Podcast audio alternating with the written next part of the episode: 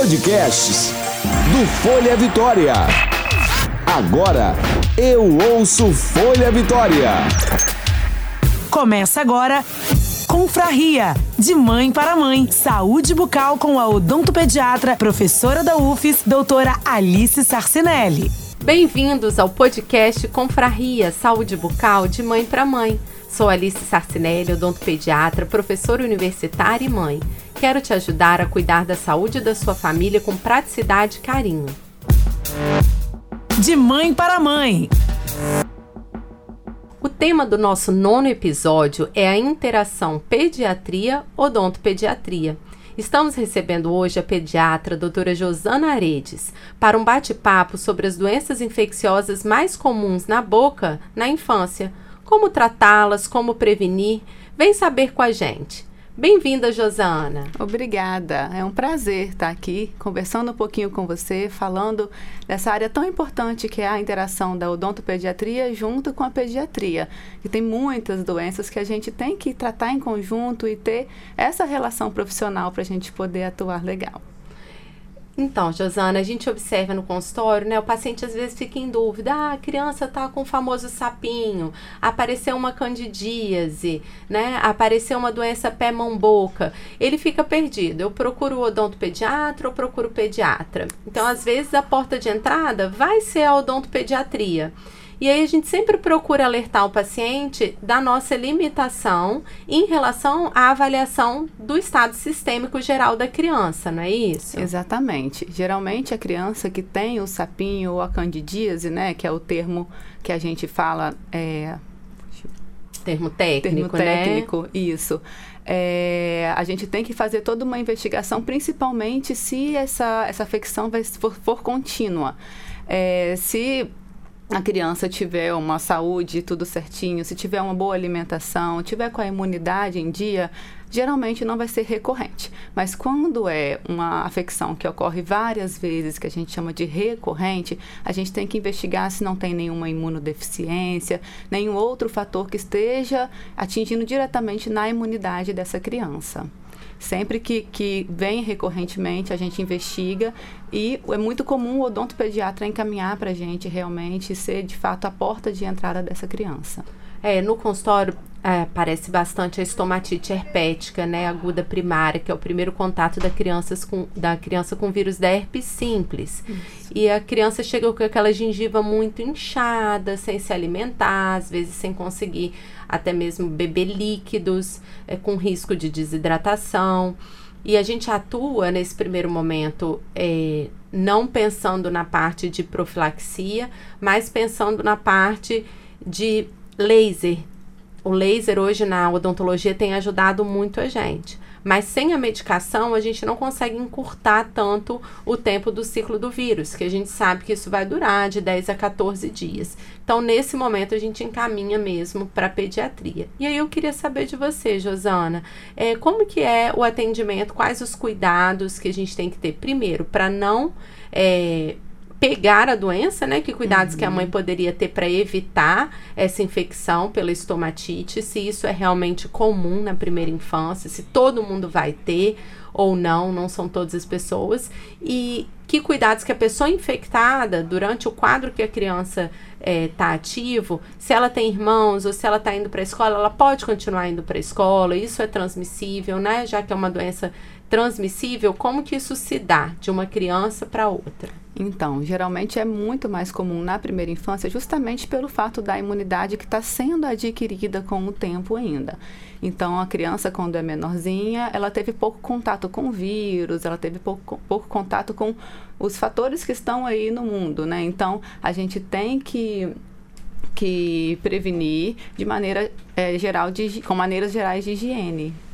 É, geralmente a gente tem que fazer a higiene bucal adequada, tem que sempre ter higiene na hora de lavar as mãos, na hora de Isso contato. que vai impedir a infecção, né? Exatamente. De contaminar outras pessoas. Isso, Isso seria a parte de prevenção, de prevenção mesmo. Isso. E tratamento? Quando a criança está com a estomatite, o que, que você recomenda é, durante o quadro infeccioso agudo mesmo? Quando a criança está com muita dor, sem conseguir se alimentar?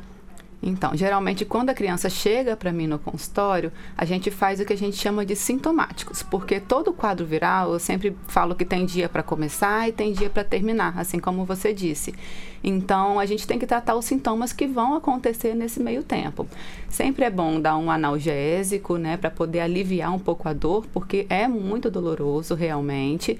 E ter muito cuidado em questão de alimentação. Evitar alimentos muito quentes, evitar alimentos ácidos também.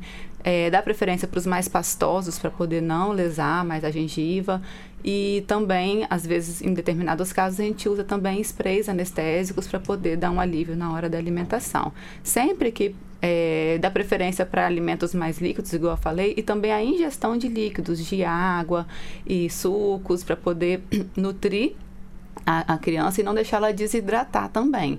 E sempre em pequenas porções, várias vezes Porque ao em alguns dia. casos as crianças chegam até mesmo a ser internadas, né? Sim, desidratação é uma das mais comuns complicações que a gente vê. Então tem que tomar muito cuidado. Eu sempre falo que a criança não vai desnutrir da noite para o dia, mas a desidratação pode acontecer. Então focar bastante na hidratação dessa criança e sempre que possível oferecer algum alimento nessa consistência, igual eu disse, mais pastosa, um pouco mais fria e menos ácida também. Em relação ao odontopediatria, o que a gente fala é que se aquela placa do resto de alimento, por mais difícil que esteja a remoção, ela não for removida, vai piorar a inflamação da gengiva.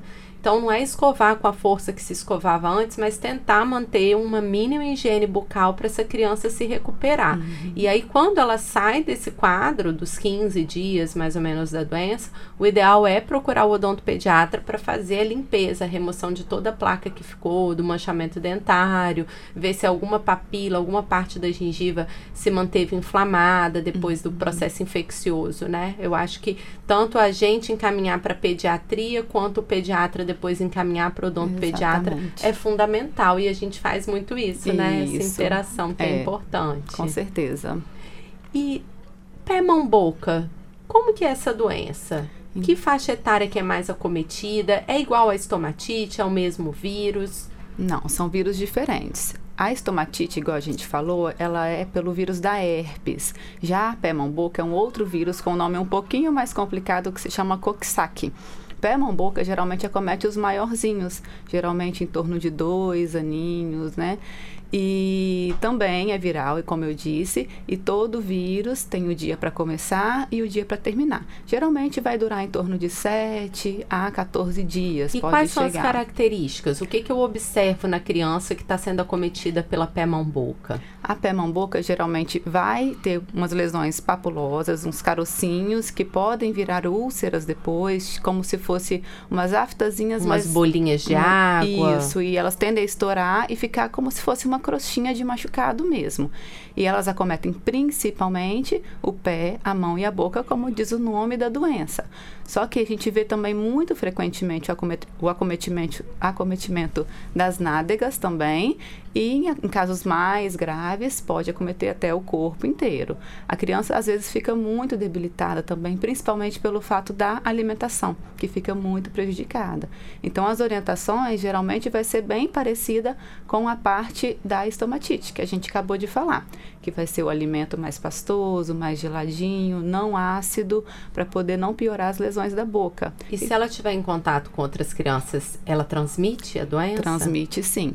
É, geralmente a criança que tem essa, essa doença mão pé boca, a gente não fala para não ir para a escolinha, né, não ter contato direto com outras crianças, porque pode transmitir e é muito transmissível mesmo. E aí tem que ficar afastada por quanto tempo? Até as lesões sumirem ou mesmo depois de sumir não pode voltar ainda? Geralmente quando está na fase totalmente de crosta, já diminui bastante a transmissibilidade da doença e já está mais na fase final. Aí a partir daí a gente já libera para ir para a escolinha.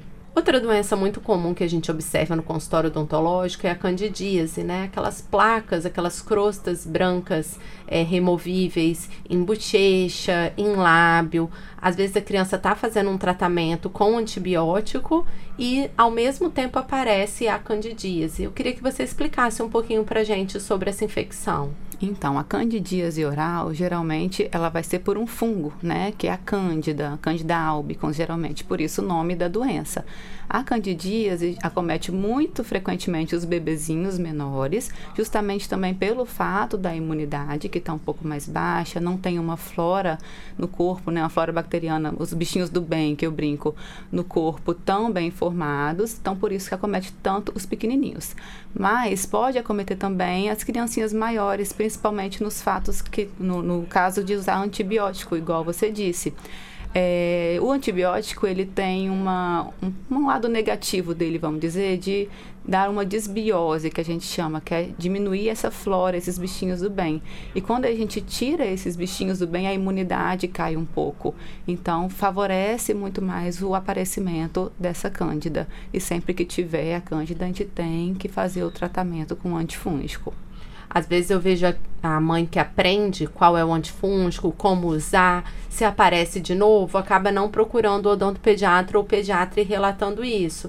E vale o alerta, né, de que doenças infecciosas de repetição podem estar indicando uma baixa imunidade. Sim. Então, por mais que a gente aprenda e saiba como mãe como tratar, o ideal é sempre procurar o profissional, não é isso? É, até porque pode ter alguma outra coisa associada atrás disso, né? Então a gente tem que investigar, principalmente, igual você disse, se for recorrente. Quando aparece uma vez e vai no pediatra ou no odontopediatra, é, a gente trata, é uma vez isolada, mas se ficar recorrente, tem que avaliar direitinho o que pode estar tá acontecendo atrás disso, ou se tem alguma outra infecção secundária a isso. Tá ótimo, doutora Josana. Muito obrigada pelos seus esclarecimentos. Hoje a gente aprendeu um pouquinho mais sobre a estomatite herpética, a candidíase e a pé mão-boca.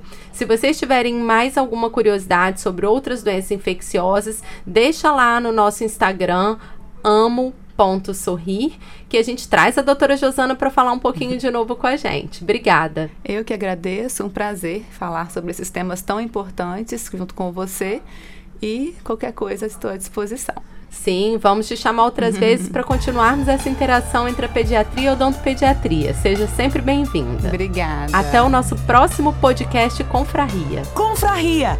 Este foi o Confraria de hoje, Saúde Bucal de Mãe para Mãe. Você pode enviar suas perguntas ou sugerir temas na nossa página do Instagram, amo.sorrir, ou ainda no meu perfil, Alice Sarcinelli, underline, odontopediatra. Ouça, baixe, curta e compartilhe. Amo sorrir e você. Você ouviu Confraria, de mãe para mãe. Saúde bucal com a odontopediatra, professora da UFES, doutora Alice Sarcinelli.